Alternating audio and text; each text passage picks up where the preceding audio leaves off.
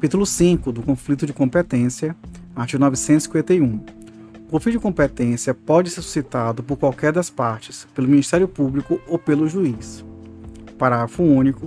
O Ministério Público somente será ouvido nos conflitos de competência relativos aos processos previstos no artigo 178, mas terá qualidade de parte para conflitos que suscitar.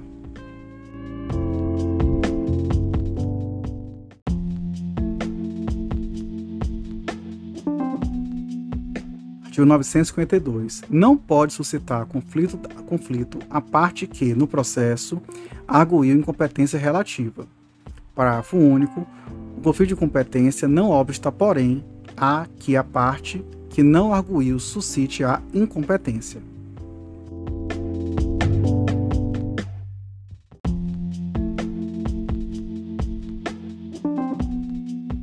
(953) O conflito será suscitado ao tribunal Inciso 1, pelo juiz por ofício.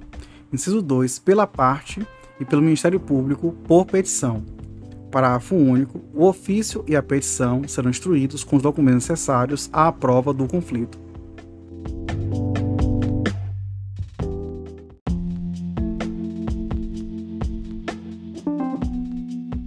Artigo 954. Após a distribuição, o relator determinará a oitiva dos juízes em conflito ou, se um deles for suscitante, apenas do suscitado. Parágrafo único. No prazo designado pelo relator, incumbirá ao juiz ou aos juízes prestar as informações.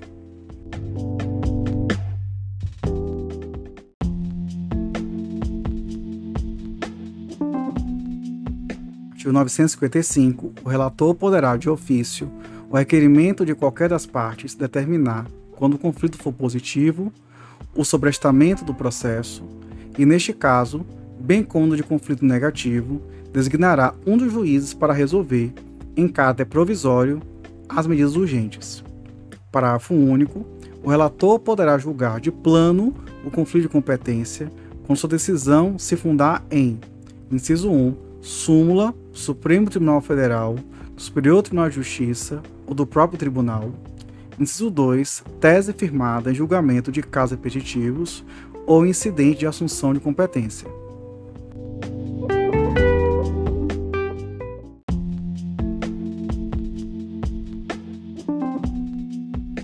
Artigo 956. Decorrido o prazo designado pelo relator, será ouvido o Ministério Público no prazo de cinco dias, ainda que as informações não tenham sido prestadas, e em seguida o conflito irá para julgamento.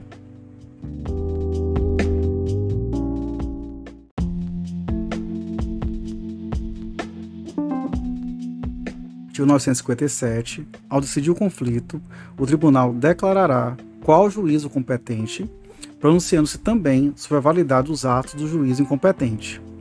Parágrafo único. Os autos do processo em que se manifestou conflito serão remetidos ao juiz declarado competente. Artigo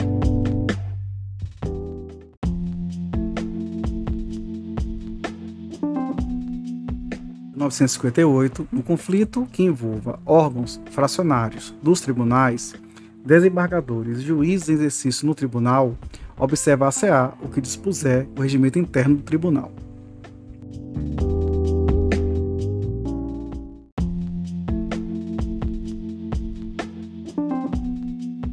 Artigo 959. O regimento interno do tribunal regulará o processo e o julgamento do conflito de atribuições em autoridade judiciária e autoridade administrativa.